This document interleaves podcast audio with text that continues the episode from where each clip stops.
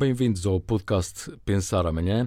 Esta semana com Karina João Oliveira, que é diretora executiva da Insignária, uma entidade que, enfim, Karina vai, vai, aliás, explicar-nos um, um pouco que aposta bastante na, na, na área da, das qualificações, designadamente na área do, do turismo. Karina, muito obrigado por aceitar portanto, esta, esta nossa conversa a partir da sua crónica, que refere ontem, hoje, amanhã e a propósito de, de, como refere logo no início, da batalha pelas qualificações que está a acontecer em, em, em toda a Europa. Uh, o que é que, na sua opinião, uh, está a faltar fazer em Portugal na área da formação, uh, em especial na área do turismo? Bem, muitas coisas, não apenas na área do turismo. Aliás, o setor do turismo é um setor que tem dado cartas em termos de dinâmica e como se tem comportado face àquilo que são os, os fluxos de, de viajantes mas a batalha das competências e das qualificações tem sido transversal a toda a Europa, obviamente, como digo na crónica, também no nosso país, e isto é visível em muitas áreas. Numa altura, posso dizer, quase de escassez de, de, de pessoas, temos a nossa demografia num, num ponto baixíssimo e, portanto, uh, havendo escassez de pessoas, obviamente elas vão ser escassas também em várias áreas profissionais e no turismo é sentido, porque as necessidades são imediatas. Um, hotéis, restaurantes, tudo aquilo que, que, tem girado à volta do turismo uh, tem sentido a falta de qualificações e competências profissionais.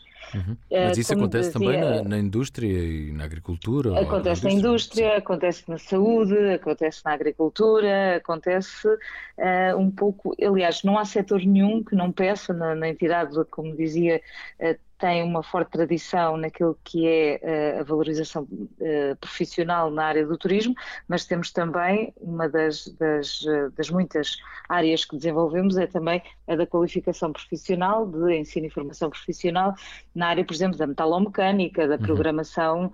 em CNC, na área da mecatrónica automóvel, na área de design industrial. Eu diria que não há setor nenhum em Portugal destes setores que são necessários à sociedade, onde uh, que não se veja abraços com escassez de pessoal qualificado.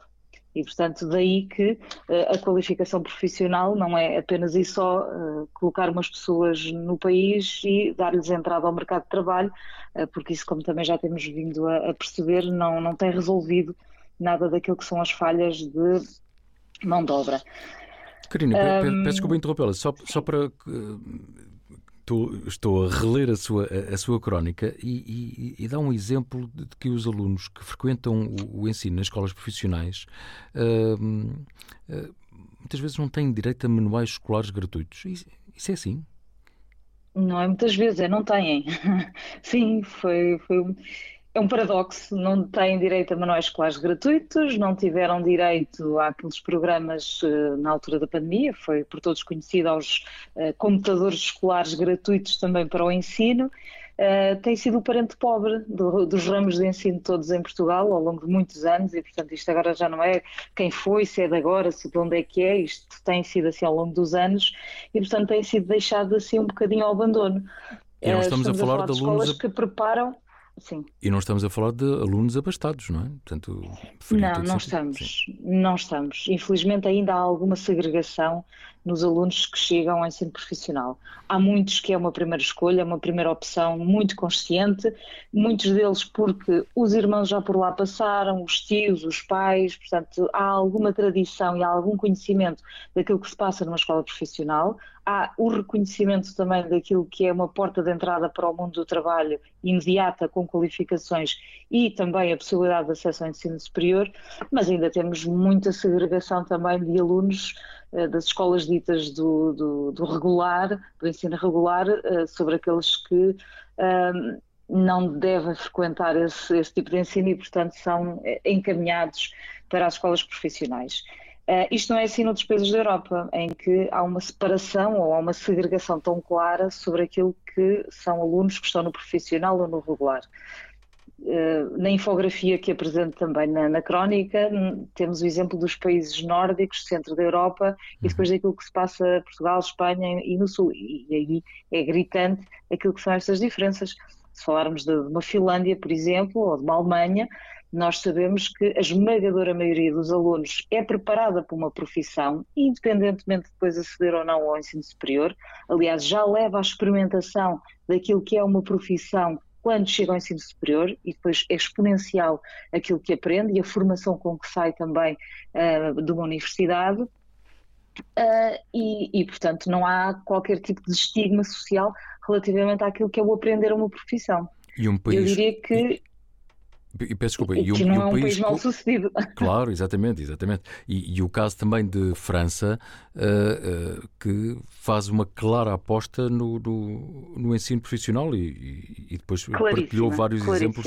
Sim. Eh, Claríssima. Mas é impressionante os exemplos no apoio ao professor, por exemplo, enfim, são imensas. Que, que São 12 medidas muito claras. Aliás, isto, isto foi uma das maiores reformas, eu diria de sempre, e creio que é uma das maiores reformas que está a acontecer no ensino profissional da Europa, é na França, e foi muito claramente assumido por todo o poder político, e portanto isto depois não tem uh, esquerda, direita, centro. Uhum é pragmatismo, de face à economia, face às necessidades que têm, face àquilo que são confrontados também relativamente às origens de mão de obra, não é? Porque a sociedade precisa de pessoas para trabalhar, claro. deveria ser esse o objetivo último de uma escola, é formar para uma profissão, porque este é o desidrato, mesmo na vida académica, como digo, a vida académica e de investigação é também em si mesmo uma profissão e, portanto, o formar para essas profissões deveria ser um desígnio comum, e a França percebeu que se quer reindustrializar o país, eh, isso ficou claro depois da pandemia, precisa destas qualificações profissionais, como também as precisa para os apoios pessoais, os apoios aos lares, às IPSS, como também o precisa em todas as áreas da saúde e, portanto, alguma coisa se passava e alguma coisa uh, era preciso ser feita ao nível da reforma do ensino secundário, em que isso foi claramente percebido que as escolas têm que formar claramente para o, o, as profissões. Um, eu, eu, dei apenas dois ou três exemplos na minha crónica, mas são muitos. Uh, exemplos, já não tinha mais espaço, mas um, um, um exemplo, por exemplo, bastante uh, interessante e que já há escolas onde fazem estes pilotos, mas lá está coisas incipientes e tímidas, cada uma por si e dentro daquilo que não são os seus espaços de liberdade para organizar os seus currículos escolares. Por exemplo, a abertura de escritórios comerciais na escola na possibilidade dos alunos perceberem e aprenderem como se dirigir ao mercado de trabalho, eh, como ajudar os alunos a fazer um currículo, como perceber quais são as ofertas de trabalho, uh, quero trabalhar, tenho algum receio, como é que a escola me pode ajudar a fazer isto, e portanto, uh, pequenos passos, digamos assim, laboratoriais, onde a simulação para o emprego pode ser feita.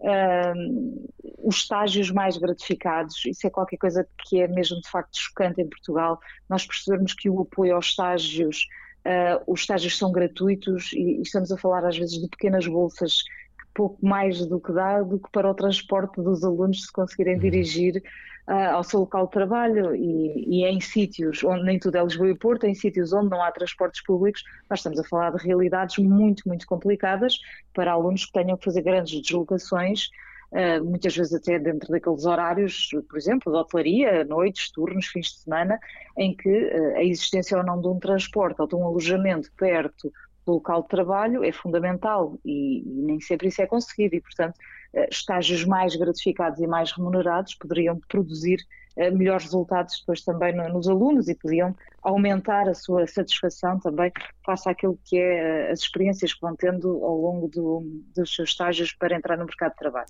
Karina, em síntese, estamos mesmo a, a terminar, uh, leio também que quando uh, refere precisamente este programa de França 2030 na, na, na educação, com, com profissões do, uhum. do, do amanhã, uh, escreve que por cá gostaria de ver apostas sérias, onde o ensino secundário profissional fosse de facto uma escolha de, de, de futuro para a economia.